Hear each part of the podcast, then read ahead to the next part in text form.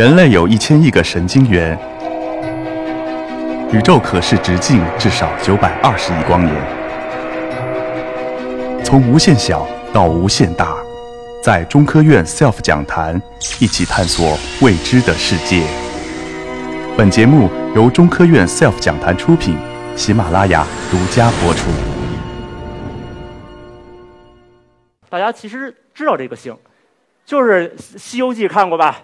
特别好啊，《西游记》里边老帮孙悟空的一个二十八星君之一叫卯日星官，知道吧？大公鸡那个就是那个东西，啊，所以说我们就翻阅资料发现，其实早有人在中国北方把这个萨满地区的星空已经给它摸透了，大概就是这个样子的，啊，它可能有一些怪兽，有这个老鼠，啊，还有蛇，对，没错，还有鲤鱼。你注意看这个老鼠，其实是什么呀？它它就是这个一般的我们说的这个狮子座的部分。但是除此之外，中国广大的这个土地之上，还有很多很多的民间星座，其实没有被挖掘。啊，咱们比如说这个这个像沿海一带呀、内陆一带，很多地方没有挖掘。原来有啊，比如说像天文台的一些老师啊，曾经做过西南沿海的一些调查，为了什么去跟那个郑和下西洋的一些星空进行比对。啊，但是呢，还是不够，还有大量的是没有挖掘的，所以呢，我们就组织了一些力量去做了一个项目，叫中国民间星座的田野调查。目的是什么？就是把大家口口相传，在童谣里、在故事里、在神话里这些星座给它收集起来，作为一个星空的遗产。那么有人说了，你这个后来有成果吗？我们坚持了五年的时间，还真有一些成果。这是我们的那个中国民间星座呃调查的这个页面。然后调查结果是什么呢？有人说这不对啊，画风突变哈。舌尖上的中国哈，就那个一听这 BGM 就突然就变了啊，就噔噔噔噔噔噔噔噔噔噔噔噔噔噔噔，就这样了，对吧？啊，就这种。为什么要说这个？我们发现有很多的中国的民间星座呀，跟吃有关系，跟吃有关系。不信咱们看看啊，这是我们收集来的。这个星座大家都知道吧？记住啊，猎户座，猎户座是全天啊，你除了记住黄道十二星座之外的几个星座，要记住它。猎户座中间三星，周围四星啊，组成一个猎户之形，这是西方说的。那么这个星座，我们就有一个调查员就说了，在我们东北那嘎达啊，就有这么一个星空文化，我们还祭拜这组星，叫什么呢？你们猜猜叫什么？看这形状吧，他们是这个东西啊，对吧？乱炖啊，在东北这组星叫做灶台星，哎，你看上边啊，就是这个这这锅对吧？形状下边有两个这个脚站住了，再在下边有一丛火苗，这个火苗就是一片大星云在那儿，哎，这是其中一个，跟吃有关系，没错吧？再看一个，这组星估计在座的认识的比较少了。这个星座呢，在西方称之为叫海豚座，啊，叫做海豚座，像一个海豚一样。那么这组星，大家看啊，在中国，你说它叫什么呢？我们调查了一个地方，在广东的这个汕尾海陆丰这一带，管这个星空这块四边形这一块它叫一种吃的，叫什么呢？叫做虫高果。说有人说这是什么东西啊？我开始也不知道，调查人告诉我了。这个东西啊，是用这个这个米粉类的东西做的。先铺上一层，然后撒上果干再铺一层，撒上鱼片再铺一层，撒，反正一层一层摞起来之后，斜斜的切开，变成一种点心啊，就是他们这种叫崇高果。这是在汕尾地区发现的一个星座，在这个村落里很有意思啊，它的星空特别有意思，它里边很多星是跟这个航海有关的，什么船舵是有的啊，什么这个。呃，牛牛鼻的牛鼻圈啊，这个东西也有的啊，好多好多这种特别乡土化的星座，在他那个村里是有的。大家看，这个是夏季银河、夏季大三角的部分。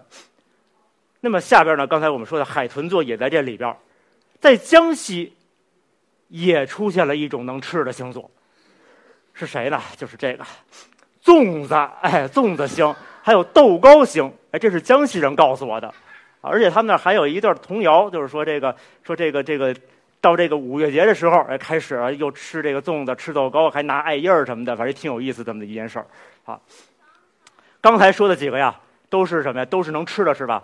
咱们看一个辣眼睛的，好吧？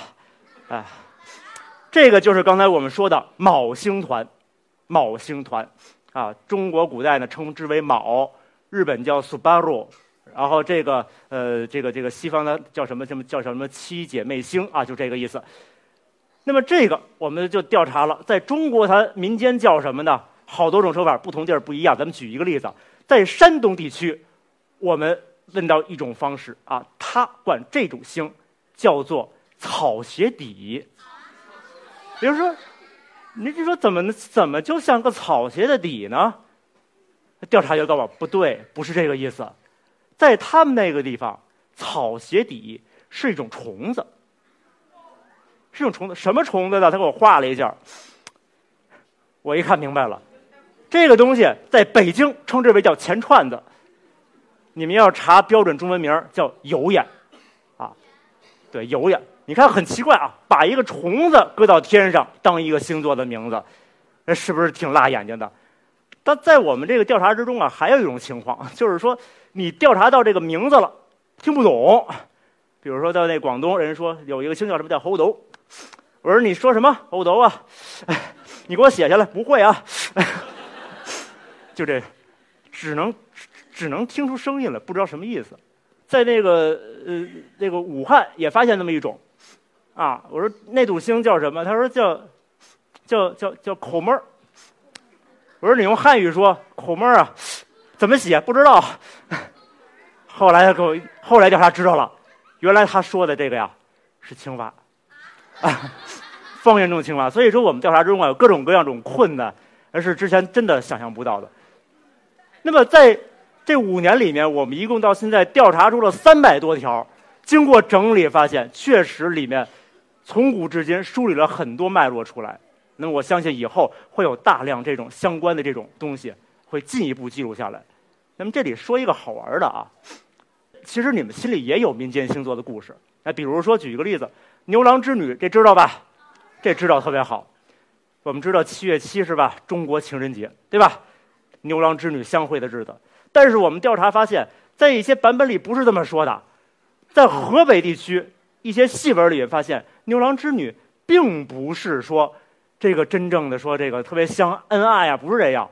是他们两个结婚之后，这个织女啊说：“我得回娘家。”牛郎说：“你别回了，你跟着我吧，别回了。”这时候我就回，你别回了。这俩人开始磨叽啊，磨叽磨叽，织女烦了。好，你敢，你敢，你敢磨叨我是吧？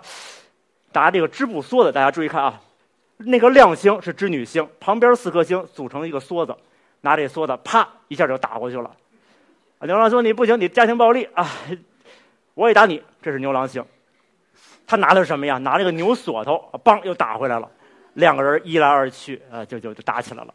这个时候，这个王母看不下去了，好，赶紧拔下金钗，画一条天河，把两人隔到天河两岸。结果一看，这傻眼了，是不是见不着了啊？所以说，这个故事版本千变万化的，还有这个样子的。但是在这个版本里，我们发现一个问题，在他最后说牛郎织女要相会，怎么相会啊？喜鹊搭桥，这我们都知道，对吧？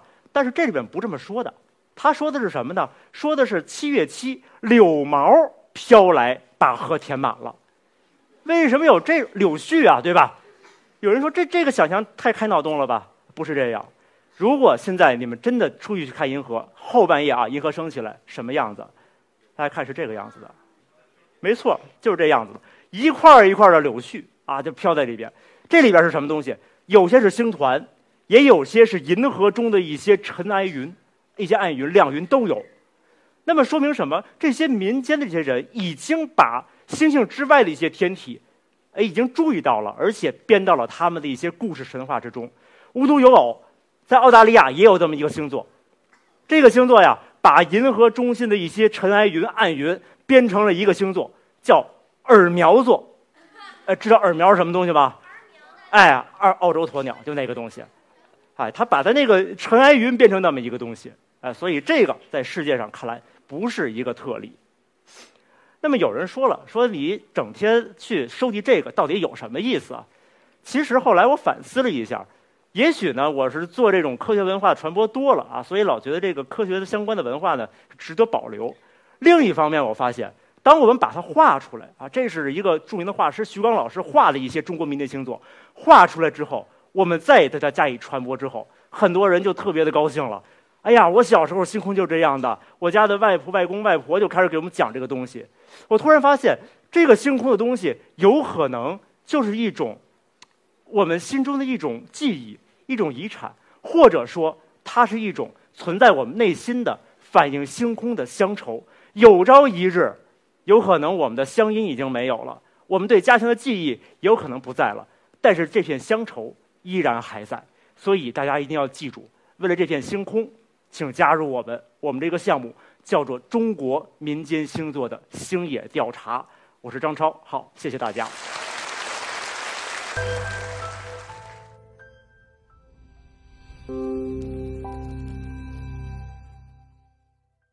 想亲临 SELF 讲坛现场吗？